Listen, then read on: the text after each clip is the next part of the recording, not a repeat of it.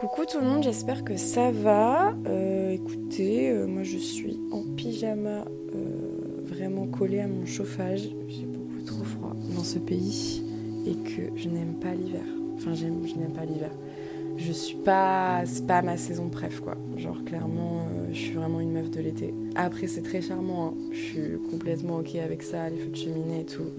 Les clémentines c'est cool, mais mais j'ai froid. Salut tout le monde, j'espère que vous allez bien. Il fait froid, je suis trempée.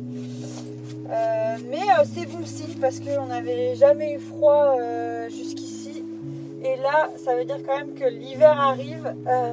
mais on avait un peu peur parce qu'il faisait pas assez froid avant. Donc ça me fait penser au climat. Et j'ai vu qu'il y avait la COP là cette semaine ou semaine prochaine. Pas trop quoi en penser euh, parce que j'ai vu qu'il y avait plein de lobbyistes du pétrole et des énergies fossiles qui, qui étaient présentes. Donc je sais pas ce que vous en pensez. Et euh, je crois que Hugo, enfin j'imagine que tu es pas mal informé sur le sujet. Donc euh, preneuse de, de tes retours sur ça. Et pendant ce temps, la COP28 se poursuit aux Émirats arabes unis. À Dubaï, les grandes déclarations s'enchaînent à la COP28. Avec des nouveaux engagements, 116 pays qui veulent tripler les capacités des énergies renouvelables. Pourtant, le pays euh, fait figure de paradoxe. Septième plus gros producteur de pétrole au monde, il est aussi euh, l'un des plus polluants. D'autres ont préféré tourner le dos, déçus par ces COP successives. C'est le cas par exemple des scientifiques en rébellion, un collectif qui manifeste, vous voyez, en Norvège, en ski sur l'asphalte, pour réclamer un changement majeur de nos modes de vie. Le ski, pour eux, fait partie du passé. Salut Sarah, écoute, euh, je suis content d'avoir de tes nouvelles. Moi aussi j'ai froid, je suis à la montagne dans les Alpes, les Alpes du Sud, précisément à Serre-Chevalier. Et je suis là pour, euh, pour faire un petit reportage sur l'ouverture de la station de ski et comprendre comment les stations de ski essayent euh, d'évoluer avec le réchauffement climatique. Je fais un petit, un petit vocal là. Enfin, c'est pas vraiment un vocal, je fais juste. je partage juste un peu l'ambiance sonore. Je suis dans un restaurant d'altitude où ça coûte évidemment très cher. On a payé euh, genre un steak frites euh, plus de 20 balles, le coca à 5 euros. Mais c'est pas grave. On aime le, cadre dans lequel on est et je voulais vous juste vous partager un peu le bruit à la fois des gens qui mettent leurs chaussures de ski et euh, des gens qui parlent.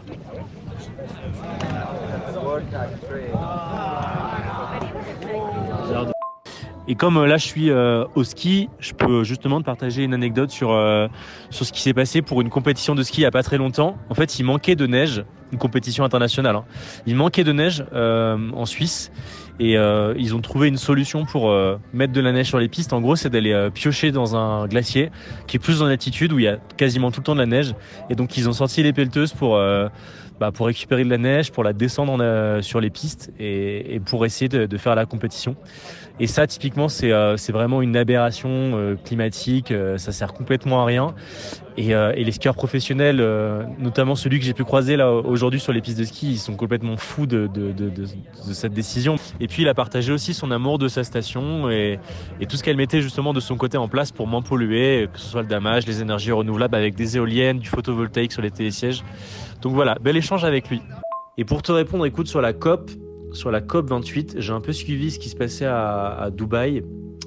Euh, c'est vrai que c'est hyper bizarre qu'une COP soit organisée là-bas. Je suis assez d'accord. Euh, avec toi. Organisée par en plus euh, un ministre qatari qui est à la tête d'une grande entreprise pétrolière. Donc ça peut sembler assez paradoxal quand on sait que ben, les producteurs de pétrole émettent beaucoup de gaz à effet de serre. Voilà. Et après, mon, avis personnel sur cette COP, c'est que j'ai pas l'impression qu'il y ait grand chose qui soit, euh, qui soit ressorti. Mais bon, tu vois, quand euh, je suis ici à Serre-Chevalier au niveau local et que j'ai l'impression quand même qu'il y a des choses qui sont mises en place, je me dis que peut-être que la, solution vient peut-être plus du local, des villages, peut-être des, des, villes, que les choses peuvent peut-être partir et s'améliorer. On peut trouver des solutions, peut-être plus qu'au niveau international. Euh, du coup, par rapport à la COP28, clairement, je vais pas faire la meuf. Euh, j'ai un peu coupé de pas mal de choses ces dernières semaines. J'ai vu comment c'était parti, ça m'a tellement saoulé. Euh. Et pour le coup, le ski, je voulais vous répondre par rapport au ski. Euh, c'est bien mignon le coup des panneaux photovoltaïques. tout ce qui est mis en place, ces petites choses qui sont peut-être importantes, mais pour moi c'est encore du paradoxal foutage de gueule en fait puisque derrière ils vont chercher de, la neige à Pétaouchnok.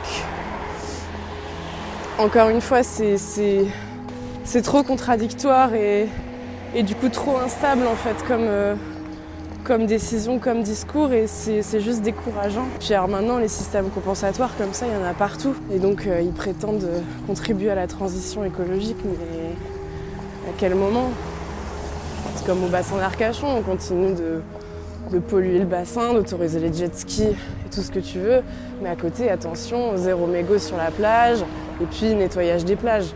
Et Marion, ce que tu dis sur le bassin d'Arcachon, c'est intéressant, c'est-à-dire euh, on, garde les, on jet skis, mais euh, on interdit les mégots euh, sur la plage. Je crois, que je crois que ça illustre toute la difficulté de ces, projets de réforme de fond, c'est-à-dire comment faire pour faire avancer le droit, parce que je crois que c'est quand même le grand sujet, sans trop restreindre les petit bonheur humain. C'est, c'est, en tout cas, à mon sens, c'est le grand sujet. Euh, comment faire admettre aux gens que, qu'il faut changer les comportements, sachant que je pense que les, gens ont beaucoup de, de, d'autres problèmes, en tout cas d'autres choses à penser que ça. Et moi, moi le premier, enfin moi je veux dire quand j'ai entendu qu'on n'allait plus pouvoir fumer sur les plages, on se dit putain, euh, c'est voilà, c'est toujours, un, toujours grignoter un peu sur. Et, et, c'est évidemment pour la bonne cause, hein, j'en doute pas, mais en tout cas, je comprends que qu'on touche à tout ça d'une main tremblante, parce que c'est dur, je pense, pour, pour une grande partie des gens, quoi, de se mettre au diapason de ces exigences-là.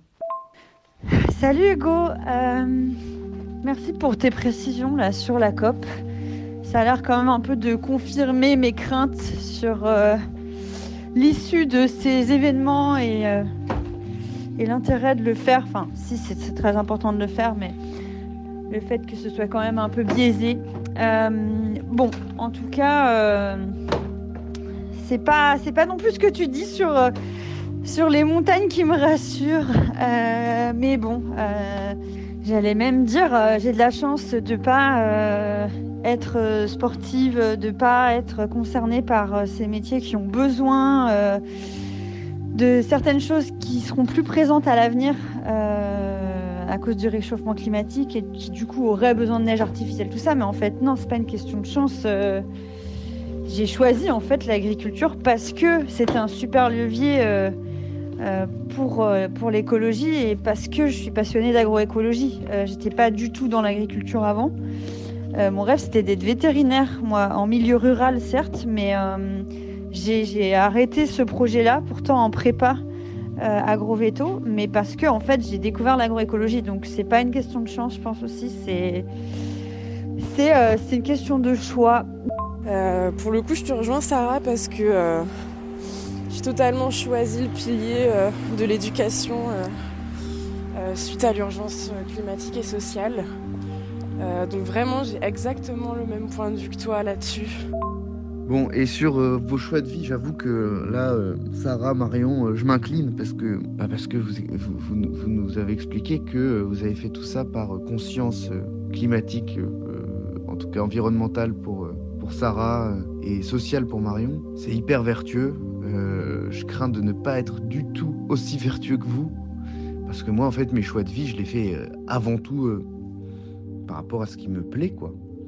Euh, donc c'est peut-être très égoïste, mais après je pense que c'est quand même des, raisonnements assez communs. Coucou tout le monde, j'espère que vous allez bien. Euh, c'est Sarah en direct de ma voiture puisqu'il est 20h30 mais je filme en livraison toujours.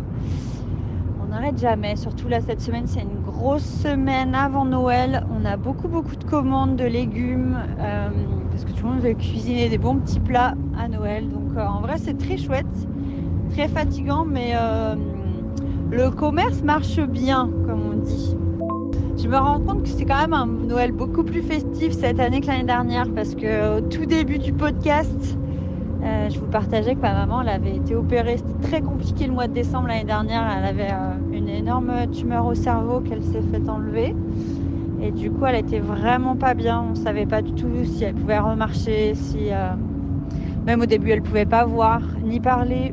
Euh, un truc qui nous est tombé dessus comme ça, on s'y attendait pas du tout. Donc, euh, J'avais pas fait Noël avec elle, euh, puisqu'elle était à l'hôpital, mais, euh, mais du coup, cette année, en vrai, euh, ça me fait grave relativiser et me dire que ça va être un, un- truc joyeux euh, où du coup toute la famille sera là et en bonne santé. Donc, euh, donc en vrai, euh, je suis pressée de revoir tout le monde. Salut tout le monde, j'espère que vous allez trop bien. Moi ça va, je suis en vacances pour la fin de l'année et je ne reprends que le 2 janvier. Donc je, profite, euh, c'était très festif là ces derniers jours pour moi. J'étais avec d'autres journalistes qui traitent de l'actualité sportive, un, événement qui est organisé à la montagne. Et donc j'en étais et c'était euh, c'était vraiment la fête. hein. C'était vraiment la fête. Donc là je suis un peu crevé mais euh, bon ça fait partie de, des vacances aussi, hein, de pouvoir profiter. Et je pense que bah, ce sera un peu plus calme à Noël. Je vais retrouver ma, ma famille euh, en Corrèze cette année. C'est la famille du côté de mon papa. Ça fait longtemps qu'on s'est pas retrouvé avec la famille de mon papa à Noël, donc euh, j'ai hâte de ces moments-là. Euh, c'est toujours bien, c'est toujours sympa. On se retrouve, on rigole, euh, on trinque, on fait quelques, cadeaux. Voilà, moi c'est des bons moments. En tout cas, c'est plein de bons souvenirs. Noël, c'est plein de bons souvenirs. C'est des belles réunions familiales. Tout le monde respecte un petit peu ça dans la famille. Et donc, ouais, j'aime bien ça. Pareil, dans ma famille, on fait, je sais pas si vous connaissez le tir au cadeau, j'imagine que oui, mais du coup, tu fais juste un cadeau à une personne de toute ta famille et ça évite de devoir trouver des trucs pour tout le monde avec un budget de ouf. Et là, du coup, euh, on se fixe juste euh, 20 à 30 euros de budget et en vrai, ça fait des Noëls accessibles qui sont pas galères quand t'as pas trop d'argent. Et, euh, c'est plutôt le DEL de, de, se retrouver en famille, de bien manger. Euh, on a tué nos, oies de Noël la, semaine dernière. Et, euh, du coup, euh, voilà, de manger une bonne oie, de, des fruits de mer aussi, parce que mes grands-parents font l'aller-retour à la mer. euh, Il y a deux heures de route, mais ils font toujours ça tous les ans avant Noël. Je n'aime pas Noël, comme je vous l'avais dit la dernière fois. C'est assez douloureux pour moi. Pour vous la faire courte, j'ai pleuré à chaque Noël pendant, pendant au moins 10 ans. Je me barrais tout le temps euh, sur mon petit banc, sur le bassin, j'allais pleurer. Alors, euh, parfois je partais à l'entrée, parfois je partais au plat. Parce que trop de blessures, trop de choses euh, dans l'instant qui m'attristait beaucoup. Et, et cette hypocrisie me, me- sortait par les yeux. Donc voilà, douloureux. Du coup, ça fait trois ans que je boycotte Noël et euh, que je ne le passe plus avec ma famille.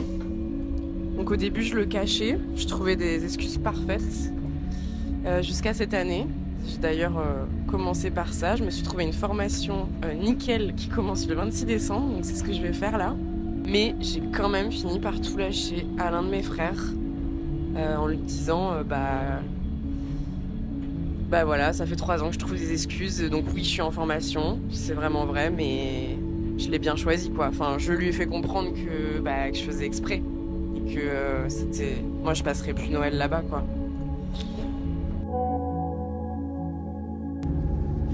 Je suis un peu à mille à mais il faut surtout pas de, demain matin que j'oublie de prendre le train pour venir vous voir. Parce que clairement, je suis obligée de me le répéter toutes les deux heures en mode Sarah, n'oublie pas ça demain, je suis tellement ailleurs. Euh, mais si tout se passe bien, euh, on se capte demain dans tous les cas. Franchement, ça va être chouette. Je pense que ça va être bizarre en vrai. Mais, euh, mais c'était tellement cool que j'espère que ça va être aussi chouette. Et que, et que je saurais être moi-même et pas genre timide et que je pourrais vous faire profiter de mon super humour, humour beauf.